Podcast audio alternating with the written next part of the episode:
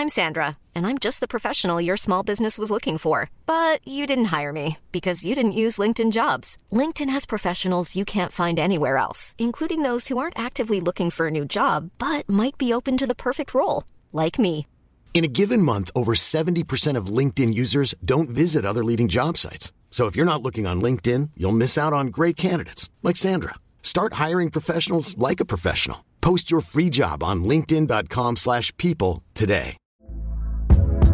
Hey there, it's Michelle Norris. I'm host of a podcast called Your Mama's Kitchen. When I travel, I'm usually looking for a way to find a taste of home when I'm not at home. And one of the things I love to do when I am at home is entertain. And Airbnb allows me to do that. When I was in California recently, I rented a house that had a great kitchen. And when we were sitting around the table, we we're all thinking, we're in someone else's house. Someone could be in all of our homes as well. If you have a home, but you're not always at home, you have an Airbnb. Your home might be worth more than you think. Find out how much at airbnb.com/slash host.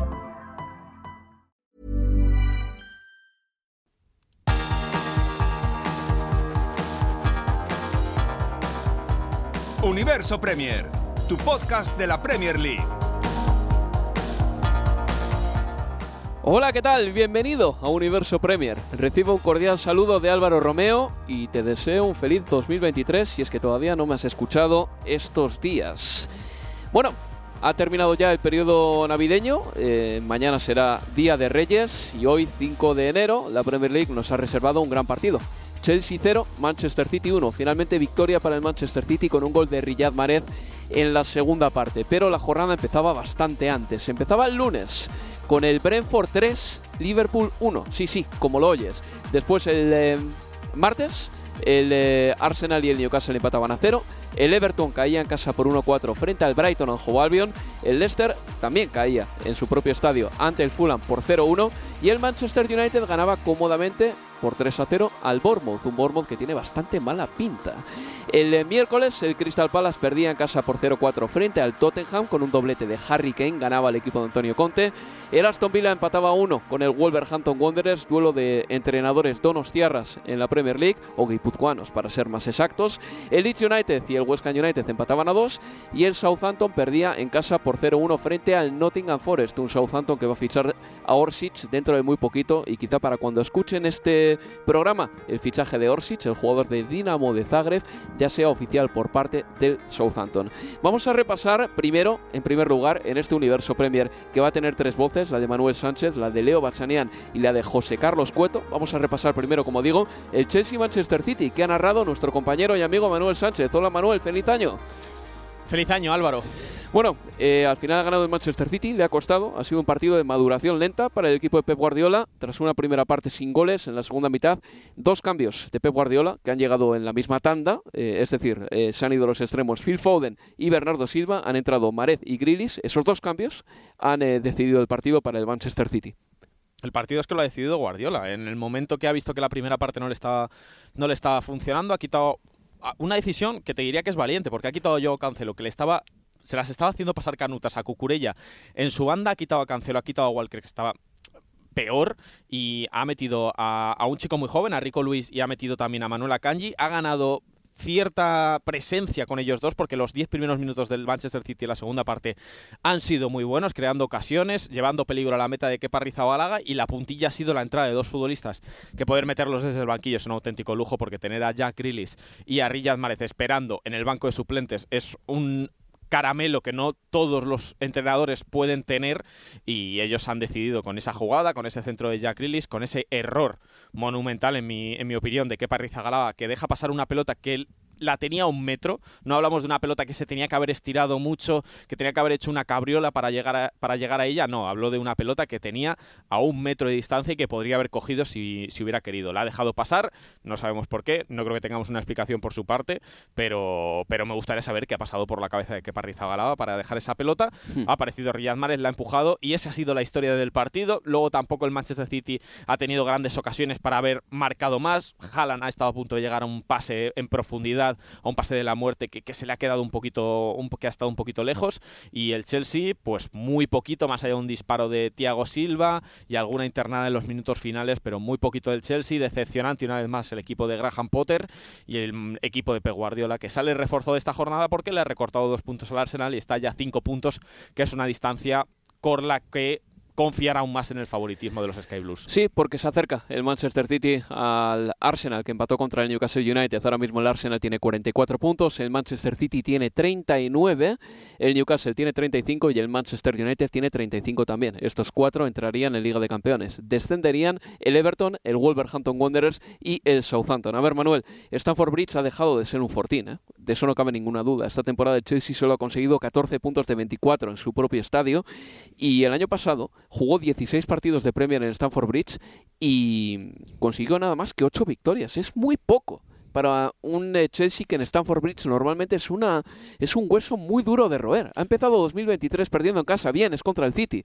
pero ya venía mal, ¿eh? de atrás, de antiguo, jugando en su propio estadio para un estadio, para un equipo que es muy cómplice con su estadio, que lo hemos comentado en la retransmisión, es un campo que se hace muy pequeño, hmm. le da la impresión a, los futbolistas igual que, que, a mí, incluso cuando estoy en la, en la, en, la, parte de prensa, lo veo como un campo que es prácticamente como una caja de cerillas, eh, la, la, grada está muy muy cerca del campo, pero mucho más que en cualquier otro campo, que la mayoría de campos grandes de la Premier League, y aún así el Chelsea es incapaz de, de levantar la cabeza, está sumando unos resultados malísimos para un equipo que a estas alturas de la temporada solo aspira a meterse entre los cuatro primeros hmm. y veremos si esto no se torra en que simplemente aspiren a meterse en Europa League.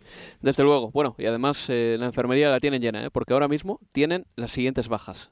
Eduard Mendy, Loftus-Cheek, Chilwell, Rhys James, la falta de los carrileros se nota muchísimo, Fofana, Mason Mount, Engolo Kanté, Armando Broya y hoy han caído lesionados Raheem Sterling y Christian Pulisic. En fin, eh, por uno de estos dos, eh, por Sterling en concreto, ha salido Pierre-Emerick Aubameyang al campo, Manuel. Significativo que le hayan cambiado o haya saltado al campo con el partido empezado y le hayan vuelto a cambiar.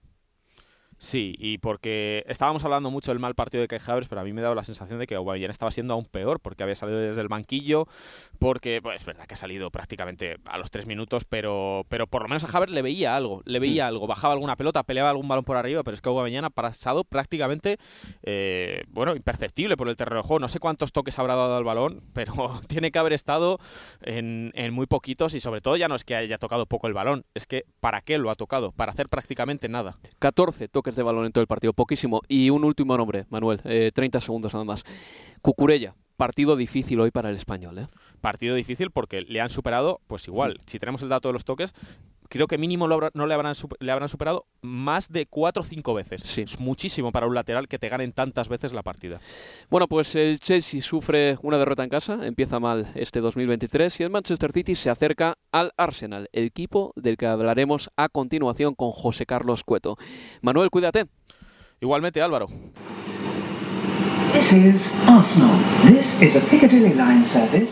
El martes, el Arsenal y el Newcastle United empataron a cero en el estadio Emirates. Era la primera vez en toda la temporada que el Arsenal no ganaba en casa. Llevaba siete victorias consecutivas en el estadio Emirates en la Premier League, pero no pudo con el Newcastle United, que hizo un gran despliegue defensivo y al final, entre la defensa del Newcastle United y la buena labor de Nick Pope, pues dejaron al equipo de Mikel Arteta a cero. Ese partido lo contó en los micrófonos de Estadio Premier José Carlos Cueto. Hola José, ¿qué tal? Hola Álvaro, buenas. 0-0 en ese partido. Diría que nos lo hemos pasado medianamente bien, sin alardes, ¿eh? tampoco. Y fue un partido ciertamente accidentado, con muchas tarjetas. Eh, un partido en el que el Arsenal trató de resolverlo rápido, no pudo. Y cuando se encontró enfrente con un acertijo muy difícil de resolver, pues se quedó en algún momento hasta sin respuestas, ¿no? Para conseguir eh, batir al Newcastle. 0-0. Eh, justamente, eh, y también justo resultado este Arsenal 0, Newcastle 0, hay que decir que probablemente las amarillas también dan una dimensión de una dureza que no existió, verdad que estuvo accidentado el partido pues, y con mucha tensión, pero tampoco eh, fue particularmente violento. Lo que sí se notó sobre todo en el partido es lo bien que están estos dos equipos, lo en serio que se están tomando su estado de forma y lo mucho que quieren seguir yendo a más. No estoy tan seguro, eh, si bien son dos puntos perdidos por por Arsenal, por ser, por, estar jugando en casa, por ser el líder, por jugar contra Newcastle, que en teoría no debería o no se le esperaba estar por estas instancias, pero yo no me atrevería a decir que tampoco es una gran pérdida. ¿eh? Un empate en casa contra este Newcastle United que es tan difícil de meterle mano. Recordemos que Manchester City tampoco le pudo ganar, de hecho casi pierde ante este equipo en St. James's Park.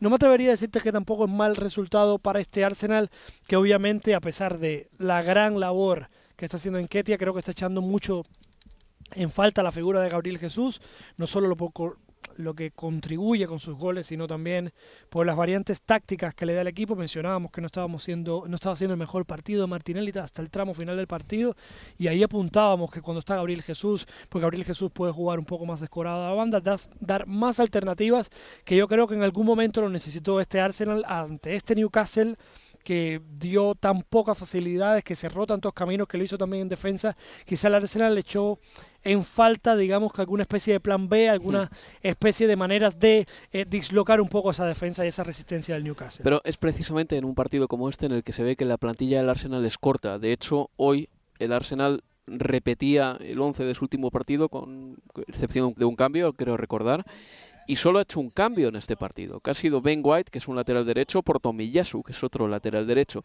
Es decir, juega con dos extremos toda la temporada y solo tiene dos en la plantilla. Gabriel es verdad, está lesionado, es delantero centro, pero esto a mí solo me dice que el Arsenal va a tener que detectar muy rápido el jugador que quiere y ficharle ya, pero necesitan ese fichaje. Se viene la Europa League, viene la FA Cup, vienen partidos importantes ahora porque va a jugar contra el Tottenham en Premier y luego contra el Manchester United y no sé si es sostenible tener tan pocos recambios en los que confíe, sobre todo arriba.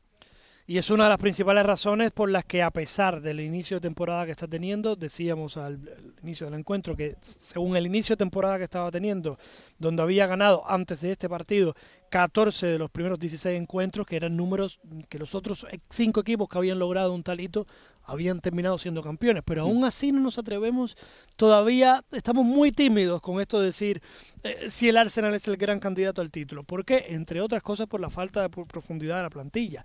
También porque llevamos muy poco de la temporada, apenas 17 partidos.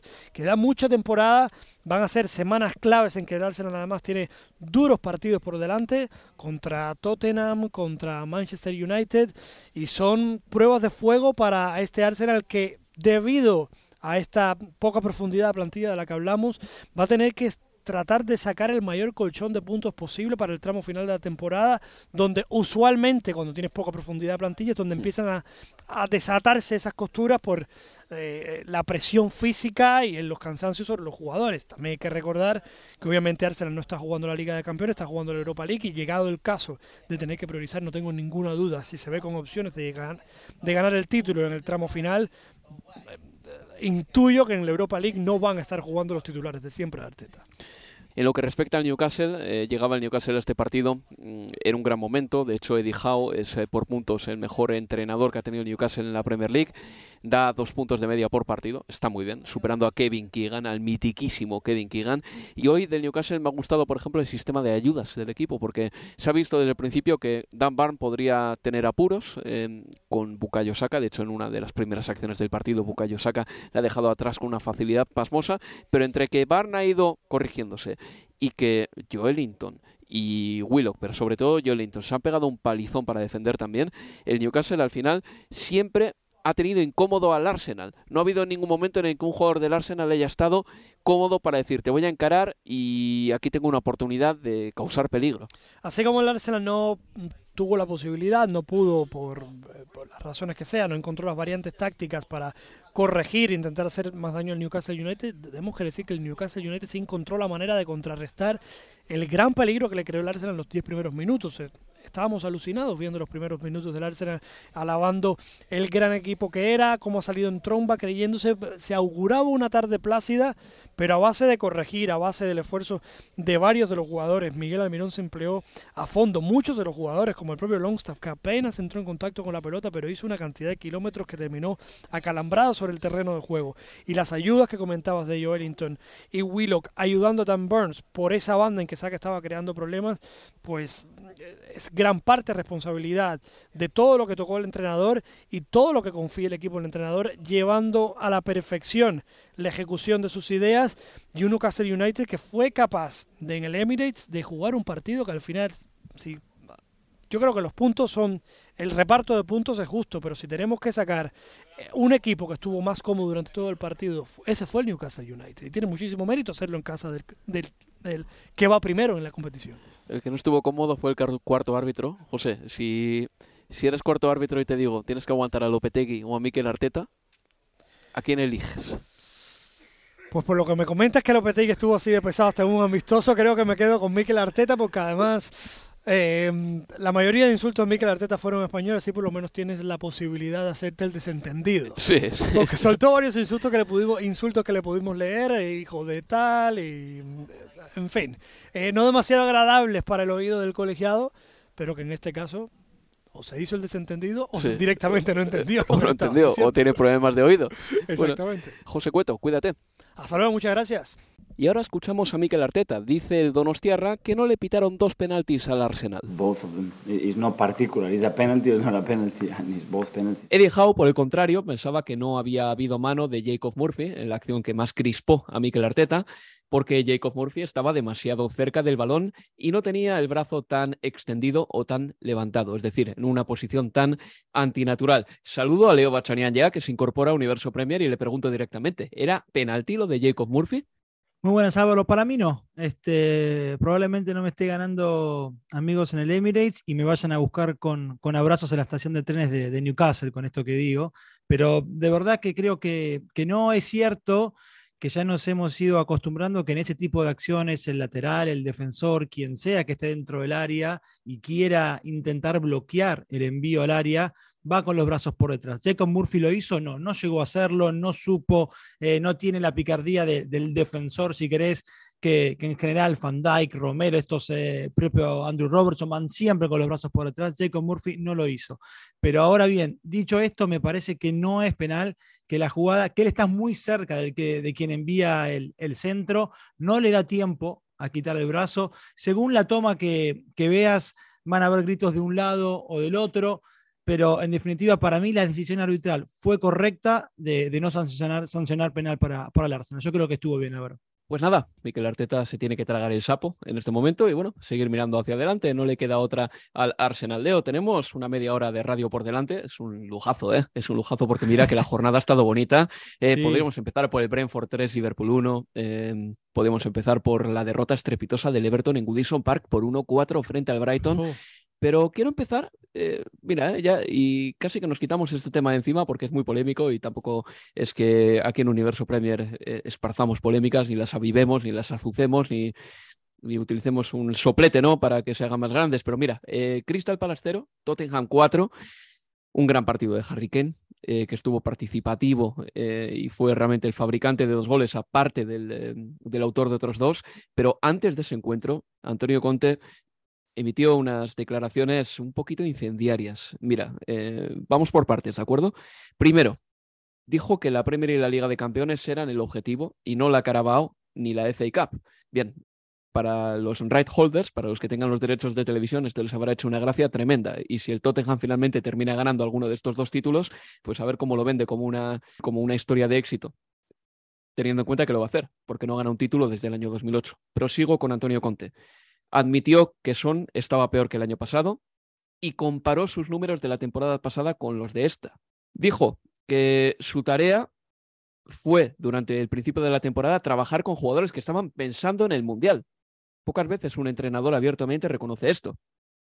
Y dijo también que su trabajo en el Tottenham era ayudar al club a crear una base y luego mejorar, que no era ni ganar ni la Premier ni la Champions, y cuando se hizo con el club estaba en una situación complicada y que había que retomar la buena senda tras decisiones con algunos jugadores mal tomadas. Esto seguramente en referencia a algunos fichajes que hicieron pues, en la época de Nuno o en la época de José Mourinho. Esto es revelar prácticamente conversaciones que habrá tenido con Daniel Levy, pero conversaciones que seguramente eran privadas. Y me pregunto, Leo, ¿qué se le prometió a Antonio Conte cuando firmó con el Tottenham? Si se le mintió, o si simplemente está frustrado porque a la mínima que hay una crisis, es verdad que saca todo este tema a relucir. Lo hizo el año pasado en diciembre y lo ha vuelto a hacer ahora. Las declaraciones son algo incendiarias, no muy incendiarias. Seguramente lo que diga es un buen diagnóstico de Tottenham, pero me sorprende que haya hablado tan abiertamente de todo esto. Yo no creo, por lo menos no compro la parte de la historia de que le hayan prometido que iban a, invertir un dinero que finalmente no, no se dio, simplemente porque a ver, no dejemos de, olvidar que en el verano Richarlison llegó por 60 millones de libras, que Bisouma eh, llegó por un precio que creímos en su momento era menor de que, que pensábamos era el valor de mercado de, de Bissouma, que no haya rendido hasta ahora, teniendo en cuenta las expectativas que había, ese ya es otro tema. Pero ahí tenés unos 85 millones de, libras que podían entrar dentro de lo que sí les podían prometer y me parece que en ese sentido el club le cumplió a Antonio Conte. Yo creo que tiene que ver más con esta diatriba que ya nos vamos acostumbrando con Conte, que cuando hay una racha de partidos adversos, en general aflora, recordemos el episodio después de Southampton la temporada pasada, después de la derrota en Turf Moor ante el Barley, también muy similar a lo que fueron estos días. Yo estuve en la conferencia de prensa del último domingo en la derrota ante el Aston Villa en, en el norte de, de Londres y ya en el arribo a la conferencia creo que la mayoría de los periodistas llegábamos eh, imaginando la rajada. Creo que no pensamos que iba a decir que la clasificación a Champions de la temporada pasada fue un milagro. Eso sí sorprendió, me parece que fue también, y lo sumo a lo que vos venías repasando, sus declaraciones previas al partido con el Palas, creo que eso fue muy duro. Eh, sobre todo cuando, cuando te está escuchando un tipo como Harry Kane, que le estés diciendo que la clasificación a la Champions fue un milagro, cuando fue otra vez hizo un temporadón cuando Son Heung-min fue el bota de oro de la temporada como Mohamed Salah, hizo un temporadón con Kulusevski, tuvo un cierre de, temporada 21-22 alucinante. Hablar de milagros yo creo que puede chocar un, un, poquito a, los futbolistas. Y después también sí creo que muchas veces con, con Conte, y él lo manifestó, que se da cierto, hay ciertos problemas con la cuestión de, de las palabras que utiliza teniendo en cuenta su inglés. Y de verdad lo digo, porque termina la conferencia y, y ya la segunda o tercera vez que me pasa de ver periodistas discutir si quiso decir tal o cual cosa teniendo en cuenta la palabra que utilizó en inglés, pero ¿habrá querido decir esto o lo otro? Y decime. No quería interrumpirte, pero básicamente tú le ves a Antonio Conte, sabes o tiene pinta de ser un buen tío, de ser honesto, pero sin intención de ser tóxico.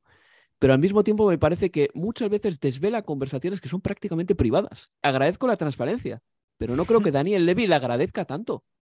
No, y yo creo que habrán tenido, o imagino, algún mensaje habrá corrido, si no es directamente de, Levi para con Conte, quizás eh, vía para Tichi, después del domingo sobre todo, eh, porque fue una conferencia de prensa también. Y yo, para mí fue más incendiario lo, de, del domingo que lo de, la previa al, al Palace.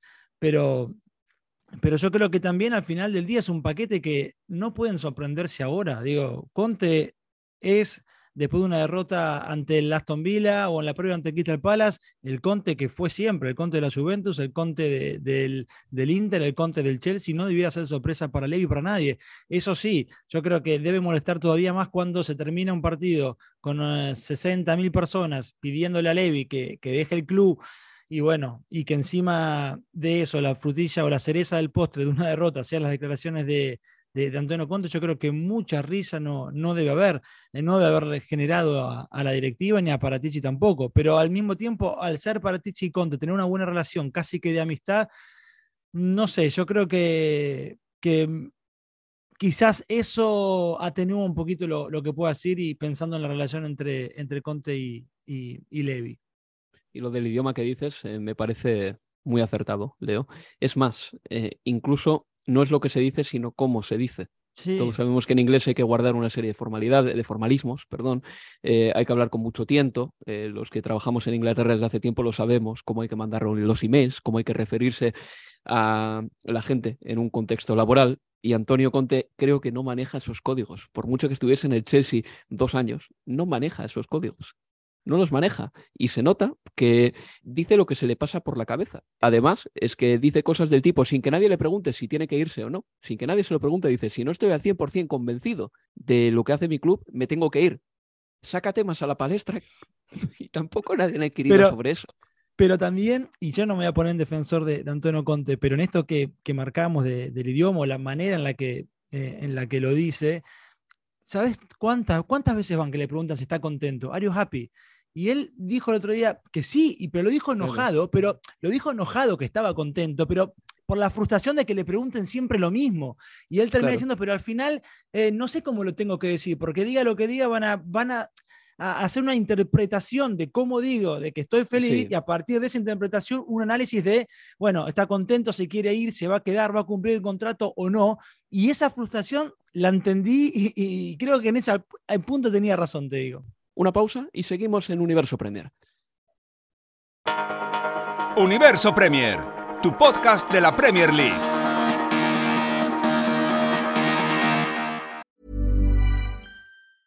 Life is full of awesome what ifs, and some not so much, like unexpected medical costs. That's why United Healthcare provides Health Protector Guard fixed indemnity insurance plans to supplement your primary plan and help manage out of pocket costs. Learn more at uh1.com. I'm Sandra, and I'm just the professional your small business was looking for. But you didn't hire me because you didn't use LinkedIn jobs. LinkedIn has professionals you can't find anywhere else, including those who aren't actively looking for a new job but might be open to the perfect role, like me.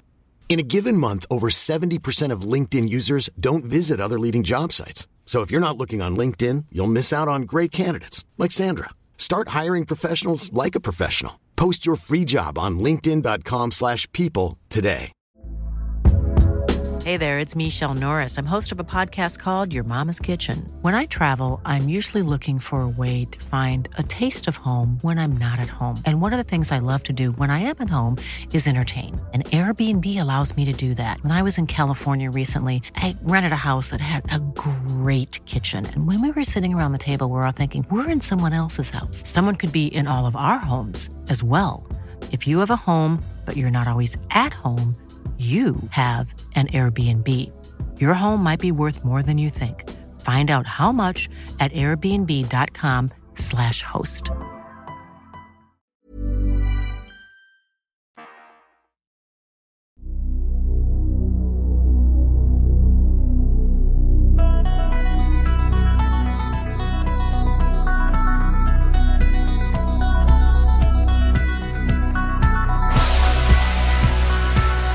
En Universo Premier.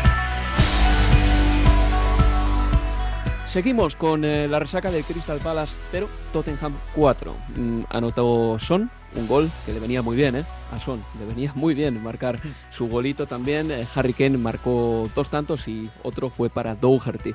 Harry Kane fue autor de dos dianas y participó básicamente en la fabricación eh, de otros dos goles, uno con asistencia y otro con pre-asistencia. A ver, Harry Kane, yo he llegado a la conclusión de que es el jugador más importante para un equipo de toda la Premier League.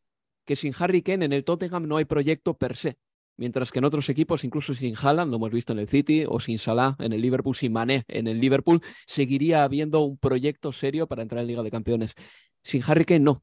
La Harry Kane dependencia es tremenda. Y todo lo bueno que le pase al Tottenham este año va a depender en gran medida de este futbolista, que no es pichichi de la Premier League porque tenemos un extraterrestre llamado Erling Haaland que está anotando muchísimos goles. Pero hablamos de Harry Kane y la consistencia que tiene para marcar con club y selección es de llamar la atención. No, es tremendo, Álvaro. Y, y, y es imposible no pensar qué sería de Harry Kane jugando con, con futbolistas que lo abastezcan del, del tipo de, de, Kevin De Bruyne, por ejemplo, ¿no? O, o, o de jugar en un, en un equipo que, que, gane títulos. Yo creo que por esa cuestión, por no haber ganado títulos, es que para mí sigue el reconocimiento para Harry Kane sigue estando por debajo de lo que, de lo que merecería. Eh, a ver, quizás si es por buscar una, una crítica, yo creo que si bien las finales con las que ha estado el, el, Tottenham no ha sido muchas, está la Champions League, una final de Copa de la Liga, alguna otra semifinal de FA Cup o de Copa de la Liga, es que eh, en esos partidos eh, en los que podía haber tenido acceso a, a, soñar con levantar un, un título el, el, Tottenham, no, no vimos un, un Harry Kane que pudiera decir, bueno, esta tarde tiene que ser mía y si el equipo no responde, esto me lo pongo yo al hombro y este título, sea como sea, lo levantamos porque yo lo quiero levantar. Y creo que falta una actuación de Harry Kane, pero, creo yo, eh, para entender de por qué no se lo reconoce como deberían. Eh, una de esas actuaciones que le permita al Tottenham eh, quedar eh, a nada de, de, levantar un trofeo o de, o de, levantar un trofeo para hacer una final de Copa de Liga o el que fuera, en el que él tuviese una actuación eh, estelar. Porque no olvidemos, por ejemplo, que si bien marcamos la, la final de Champions con el Tottenham, la lesionado, ¿eh?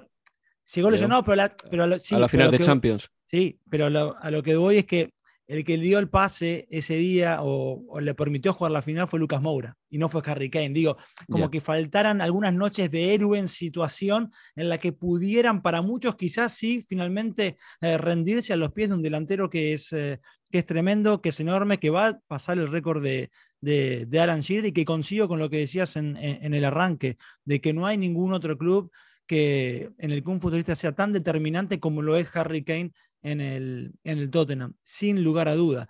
Eh, lo de ayer fueron otra vez dos, dos, buenos goles, dos muy buenos goles. También eh, es bueno el, el, lo que, que Son haya vuelto al gol. Es el sexto gol apenas en la temporada, pero los ha hecho en tres partidos. Tres al Leicester, dos al Eintracht y uno ayer en, en, en Park. Fue bueno lo de, lo de Brian Hill. Eh, Conte también marcó que lo veía mejorando físicamente y, y cualquiera que lo vea a Brian Hill en, cancha se, da cuenta que es un aspecto que sí, que obviamente tiene que seguir mejorando, porque cuando lo ves casi que a ras del campo, como, es la, como sucede ahí en, la parte de prensa del Tottenham, te das cuenta que físicamente muchas veces al menor roce se, lo comen, pero, pero fue una buena actuación de Brian Hill y además dándole el pase para el segundo tanto de, de, Harry Kane. Mantuvo al cero en su arco el Tottenham, algo que no se venía dando en los últimos 11 partidos. Bueno, y a partir de ahí pudo edificar un, un triunfo con Harry Kane como, como figura, 198 goles ya en Premier solo para, para Harry Kane Álvaro.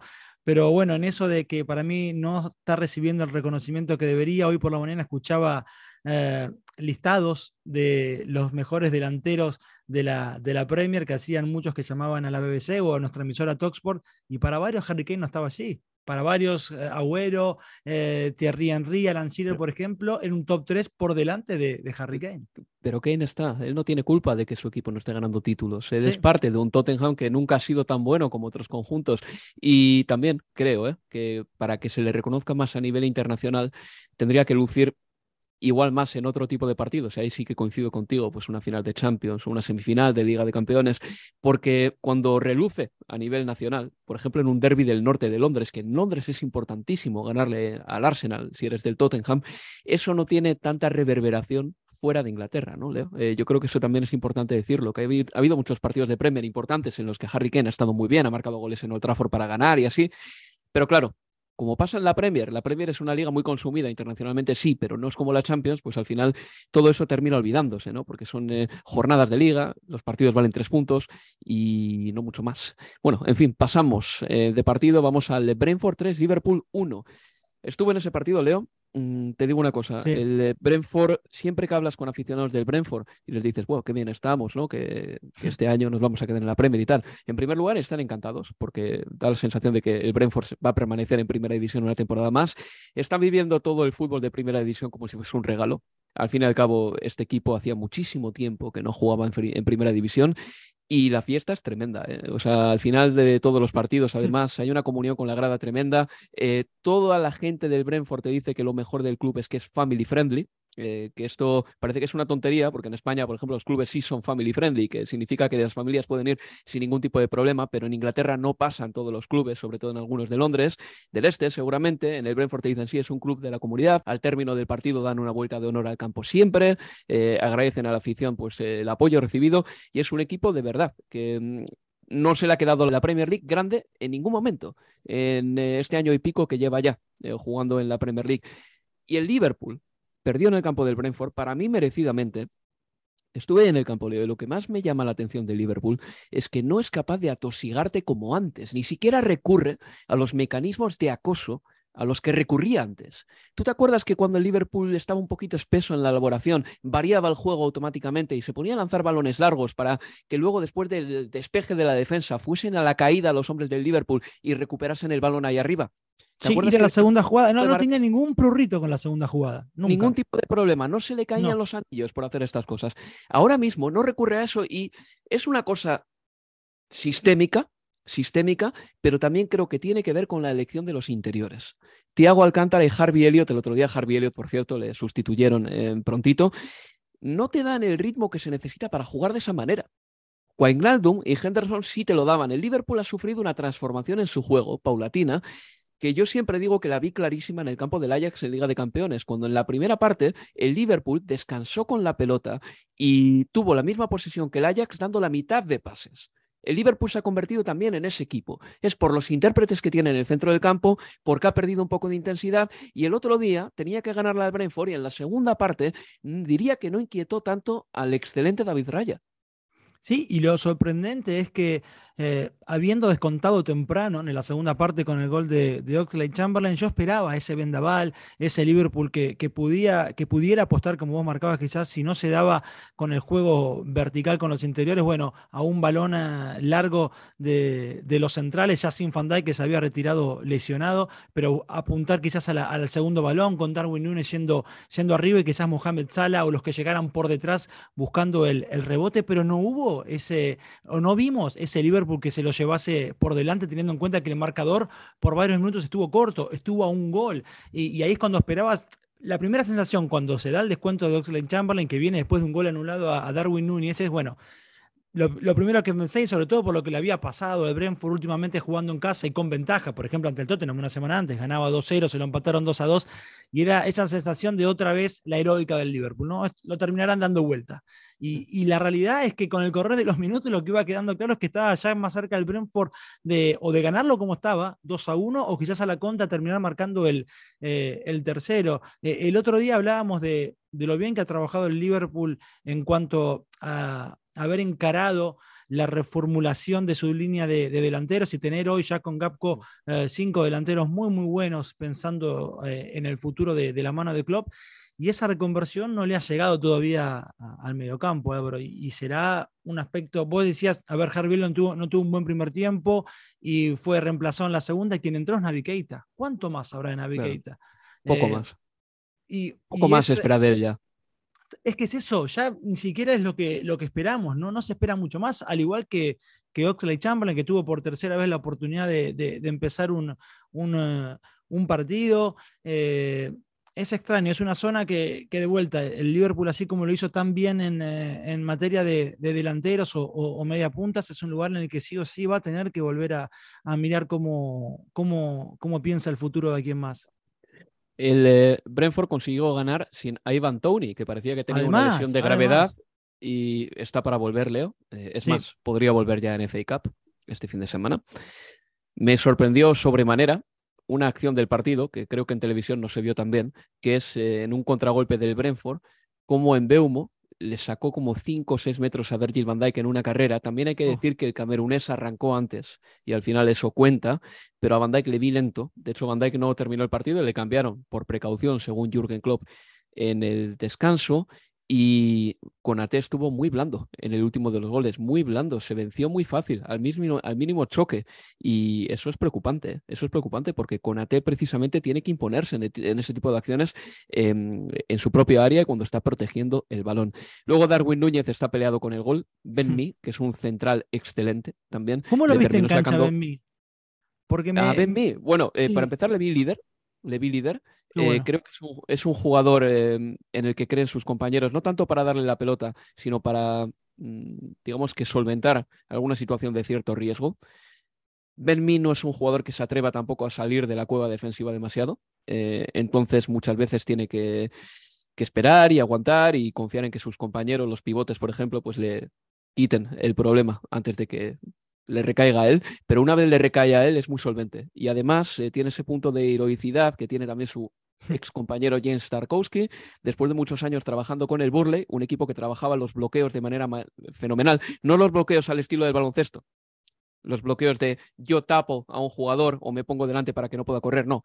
Hablo del bloqueo de colocar tu cuerpo entre las redes y el disparo entre las redes y el atacante. Eso Tarkovsky y Benmi lo hicieron de maravilla durante muchos años en el Burley y no en vano el Burley era el equipo que más eh, bloqueos hacía dentro de su propia área durante cuatro o cinco temporadas. Pues bueno, Benmi le hizo uno de esos bloqueos a Darwin Núñez el otro día. No sé si se acuerdas de la ocasión, el pase de Salah fue excelente. Darwin deja atrás a David, Raya y cuando tenía todo hecho para marcar, de repente Benmi tapó la portería con el cuerpo como si fuese un portero. Bueno, pues a Benmi le vi muy bien, Leo. Pero al Brentford eh, le vi también eh, a un eh, nivel sensacional. Creo que es una cosa colectiva y que el cambio de Ben Mee sí que ha ayudado al Brentford, pero para Ben Mee es un lujazo haber caído dentro de una estructura que funciona bien. No lo ha pasado a James Tarkowski, por ejemplo, y a Tarkowski se le ve más en la fotografía de los goles que a Ben Mee en este momento. hablo de Tarkowski y de Mee porque ambos jugaron en el Burnley la pasada temporada. Y una cosa más, Jürgen Klopp se refirió a la manera de atacar y defender los corners del Brentford. en la rueda de prensa post partido dijo que el Brentford busca el contacto todo el rato, bloqueos, esta vez sí bloqueos de agarrar a un jugador, de no dejarle progresar, sobre todo en las acciones a balón parado de ataque. Y decía Jürgen Klopp, por eso el Brentford marca tantos goles a balón parado, pero a la vez recibe tantos porque esas artes que utiliza para atacar no sirven para defender. Y me pareció, bueno, yo creo que el comentario futbolístico de la jornada. Aprendí algo. Lo intenso que tiene que ser para los hombres del Liverpool, por ejemplo, para cualquier equipo rival del Brentford, tener que defenderle un córner. Porque eso es lo típico que ni siquiera los entrenadores lo ven muy bien, Leo. Es lo típico que tienen que llegar los jugadores al vestuario y decir a Jürgen Klopp, ¿sabes qué? En los corners, cuando nos tiraba un córner el Brentford, ha sido insufrible es que lo único que puede marcar un entrenador, me parece, en ese, en ese aspecto es no generen faltas, no generen balones parados para no terminar sufriendo con estos hombres en nuestra propia área, porque no hay mucho más. Después es así donde los futbolistas tienen que, resolver y debe ser complicadísimo tener que aguantar la potencia y las cargas y las manias que tienen la mayoría de los que van al área en el equipo de, Thomas Frank, que consigo con eso de, de Klopp y como eh, comentario futbolístico me parece que estuvo muy, muy bueno, ¿no? De, hmm. de, que lo que te puede servir en ataque no necesariamente también ese mismo futbolista lo puede utilizar para defender, pero para aguantarlo, si sos vos el que defiende, tiene que ser, tenés que sufrir muchísimo, seguro. Tiene que ser horrible. Bueno, Leo, pasamos de partido, ¿vale? Manchester United 3, Bournemouth 0. Se ha lesionado Van de Beek. Eh, seguimos sin saber la gravedad de su lesión. Eh, seguramente próximas horas lo sepamos. Se retiró, eso sí, por su propio pie tras una entrada de Senesi, que tuvo la mala suerte Ambos eh, tuvieron la mala suerte, pero sobre todo Van de Beek, de que se resbaló justo antes de ir a por el balón y bueno, pues eh, al final se llevó por delante a, Van de Beek. Eh, es un tema de rodilla. Y bueno, en el United me gustó Casemiro, una vez más que marcó. Marcus Rashford sigue con su idilio goleador. Y mm, es una victoria del United. Eric Ten Hag no quiere hablar de si su equipo está en la lucha por el título, que yo creo que no. Se abona al discurso del día a día y este Manchester United sigue mejorando y hago un apunte rápido. Creo, o me hace gracia, me parto de risa, con eh, todos los ingleses que parece que han descubierto ahora a Casemiro. Manda narices, ¿eh? Manda narices la prensa inglesa también, o parte de la prensa inglesa, la cantidad de elogios que está lanzando la Casemiro ahora, después de decir que dudaban de un jugador como Casemiro en su adaptación a la Premier League. Manda narices. Totalmente. Mira, Álvaro, hay, yo creo, algunos aspectos a partir de los cuales se puede, me parece, ver o, analizar cómo cómo Eric Ten Hag ha transformado el, Manchester United en estos primeros meses o, o en los últimos dos o tres meses en, particular. Voy a enumerar algunos puntos y no necesariamente el orden está, lo, pongo en, orden de, importancia. A ver, ha restaurado el respeto y la disciplina interna. Eh, los futbolistas que se toparon eh, con el lado menos amable de, de Ten Hag han respondido bien como Garnacho, como Rashford ante Wolverhampton, que quedó fuera o que quedó en el banco porque llegó tarde a una, a una reunión, y los que no coincidían con su visión en este ordenamiento interno se han marchado, caso Cristiano. Eh, después, en Eriksen y Casemiro han encontrado el mejor doble pivote quizás de, la última década, Álvaro. Pensemos. desde, desde eh, Leo, seguramente desde el que había entre Paul Scholes y, y Michael Carrick. Bueno, vos sabés que casi me lo escribo eso, me lo apunto esos dos nombres, pero este es cuando decís, a veces uno se viene muy arriba con algo que es del presente y por ahí, eh, por esa cuestión de qué es lo que está viviendo ahora, exagera. Bueno, pero me iba a ir hasta ahí porque mirá, te repaso, me anotaba estos nombres, Felaini, Fred, McTominay, eh, Darren Fletcher, Schneiderlin, Schwansteiger, Nemanja Matic, etcétera. El upgrade está a la vista y, con ellos en, en, cancha han ganado 10 de los últimos 12 partidos que, que han jugado. Eh, me parece que también Ten Hag eh, ha dotado de verdadero sentido de, líder a, Bruno Fernández y que con la salida de Cristiano yo creo que lo notaremos cada día un poquito más. La recuperación de Rashford es quizás de las mejores noticias de, este, de este semestre y, y, quizás también lo que hay que resaltar es que todo esto o la mejor cara de este United se empezó a ver después del 6 a 3 ante, ante el Manchester City. Yo creo que hubo dos momentos muy bajos que permitieron un relanzamiento. El primer momento bajo fue el 4 a 0 ante el Brentford, que a partir de ahí el United eh, mejoró, victoria ante el eh, Arsenal y Tottenham incluida, y después de la derrota ante el City creo que también se vino otro momento de resurgimiento de este conjunto de, Eric Ten Hag que lo, que lo está haciendo muy bien. Pues el Manchester United escala posiciones en la clasificación y ahora mismo está cuarto en la tabla, 35 puntos, los mismos que el Newcastle United. El, Leicester City cayó en casa por 0 goles a 1 frente al Fulham. Mitrovic ya lleva 11 goles en la presente Premier League. El gol de la victoria del Fulham lo marcó precisamente el delantero serbio que empata sus mejores números voladores en Premier League que datan de la 18-19 cuando marcó también 11 goles con el Fulham, solo que esa vez fue en toda la temporada y esta campaña solo ha jugado el serbio 15 partidos, ¿eh? no está nada mal. Pasamos a la madre del Cordero. Everton 1, Brighton 4. Para empezar, hay que decir que McAllister fue recibido por el Brighton con honores y con muchísima clase. Tremendo.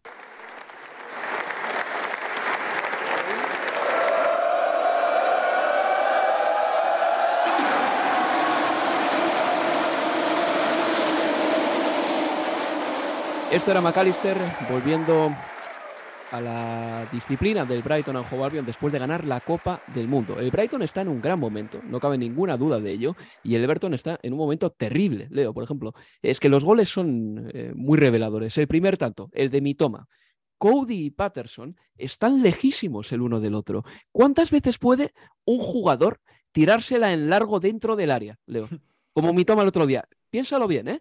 Tirártela en largo dentro del área rival como hizo Mitoma el otro día. Es increíble. Es increíble, por cierto, que Mitoma es un gran jugador y me recuerda a esos tipos que juegan en equipos igual de menor rango, pero que merece la pena pagar la entrada para verles, tipo de Ulofeu en su día en el Watford. Entretienen. Mitoma es un grandísimo jugador, vale, de acuerdo. Y luego, eh, pero el Everton está muy mal. Y uno de los goles que regala el Everton, el pase de Idrissa Gay atrás para regalar un balón y un mano a mano a un delantero del Brighton, increíble. Pascal Gross en el cuarto. horrible. A Pascal Gross, eso es. Sí, porque fue la debacle de, la segunda parte, en seis minutos, tres goles, porque al descanso se habían ido 0-1 eh, abajo los hombres de, de, Lampard, coincido con lo que marcabas de, de Mitoma, no solo que es un gran futbolista, sino la cuestión del gol, porque futbolistas que corran en horizontal dentro del área lo hemos visto, bueno, Dimitri Payet, por ejemplo, hizo un golazo al Watford, pero mm. conduciendo con el balón pegado al pie es que mi toma, como vos decís, hizo dos veces, eh, la estiró prácticamente un metro el balón y ninguno salía a quedarse con, con, esa pelota. Pero es que además es un contraste tremendo entre justamente que, que sea una derrota tan abultada entre Everton ante el, Brighton. Porque, ¿cuál es el rumbo de, del Everton? ¿Qué es? ¿Cómo pasas de Kuman a Marco Silva a Ancelotti? A Rafa Benítez, a Lampard, y del otro lado es todo lo contrario. Es un proyecto como es el, de, el, del, el del Brighton, ¿no? y, con esto, eh, una, una, cosita más de, del Everton es que la temporada pasada se benefició y mucho de que existía un eh, Norwich y de que existía un Burnley y se benefició de tener un Richarlison que encontró el gol en los últimos dos meses y de un Pickford que elevó su nivel también en el cierre de la temporada. Pero esta, este año salvo el Southampton, después ya es difícil eh, eh, predecir quizás otros equipos que seguro peleen por, el, por evitar el descenso. Y aún así el Southampton se está por traer a Orsic, un gran delantero croata. Eh, entonces para el Everton está muy difícil realmente lo que le queda acá al final de temporada, sea con Lampard o con quien sea, pero está muy difícil allí. Pues ya que dices lo de Horsich, recuerdo que el Southampton perdió por cero goles a uno frente al Nottingham Forest, según nuestro reportero de la casa, Alex Crook. Hoy mismo, es decir, jueves, pasará el reconocimiento médico el 5 de enero y que ya hay un acuerdo entre los dos clubes. Así que Orsic, el hombre que le marcó al Tottenham un hat-trick en Europa ya y también marcó en el tercer y cuarto puesto de la Copa del Mundo hace tres semanitas nada más, eh, estará pronto en la Premier League si todo va según parece que va a ir. El Leeds United empató a dos con el West Ham United. Eh, leo rápido, eh, falleció David Gold, uno de los accionistas del West Ham United. Así que, bueno, es una pena que gente tan importante del club pues nos deje. Y en el West Ham United hay que decir que Paquetá marcó un gol de esos que se suele fallar, ¿eh? porque cuando un futbolista se enreda tanto tomando carrerilla para, para tirar un penalti, al final lo suele fallar. Y luego Escamaca marcó un buen chicharro, ¿eh? un buen chicharro. empate para el West Ham que lo necesitaba. Sí, y mucho. Eh, pero bueno, también lo pudo haber perdido. Tuvo dos chances claras eh, el lead sobre el final con Liam Cooper y también con Rodrigo, que salvó tremendo eh, Fabianski, pero fue una mejora respecto a lo que había sido las últimas semanas para, para el West Ham. Bueno, y si queréis eh, investigar un poco sobre la vida de David Gold, eh, os lo vais a pasar bien, ¿eh? Porque, Sí, porque entre vivió otras bien, cosas, el sí- hombre vivió bien, vivió muy bien. Sí, bueno, hizo inversiones extrañas, como por ejemplo invirtió en pornografía en su día. Eh, aterrizaba en el campo de entrenamiento del West Ham en helicóptero. Bueno, era un personaje, pero en fin, lo dejo para que lo investiguéis vosotros. Y ya por último, antes de irnos, tenemos un minuto y medio nada más. Aston Villa 1, Wolverhampton 1, dos entrenadores donostiarras en el banquillo. También en la Premier está Mikel Arteta, que es de Donosti. Es increíble, ¿eh? porque hay tres entrenadores que son de Guipúzcoa, no de Donosti, sino de Guipúzcoa, en esta Premier League. ¿Qué golazo marcó Podens, Leo? Y bueno, vamos a ver si Emery puede quedarse con Danny Ings, a ver si se queda Danny Ings. Y el Wolverhampton sacó un empate de Villa Park, pero el golazo de Podens es lo que más me llamó la atención. Sí, porque además en la primera impresión es, eh, Martínez pudo haber hecho algo más. Cuando ves la toma desde atrás, era imposible. La definición es perfecta. Bueno, pues esto ha sido todo. Antes de irnos, quiero que escuchéis esta perla de Cristiano Ronaldo, que yo creo que fue un lapsus. So for me, it's not the end of my career to come in South Africa. This is why I want to change. And to be honest, I'm really don't worry about what the people say. Ahí está Cristiano, que no cree que por ir a Sudáfrica esté ya poniendo el broche a su carrera, que le queda mucho más. A ver, Cristiano, vas a jugar en Arabia Saudita, no en Sudáfrica, ¿de acuerdo? Así que céntrate. Pero bueno, ahora este fin de semana descansamos. Estadio Premier no emite partidos porque no hay Premier League. Y volveremos ya el jueves que viene con Universo Premier. Leo, cuídate, gracias por estar aquí. ¿eh? Un placer, hasta la próxima. Adiós.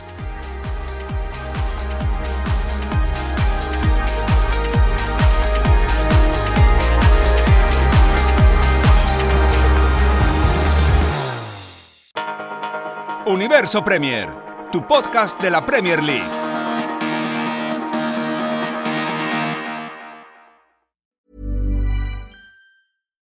When you make decisions for your company, you look for the no brainers. And if you have a lot of mailing to do, stamps.com is the ultimate no brainer. It streamlines your processes to make your business more efficient, which makes you less busy.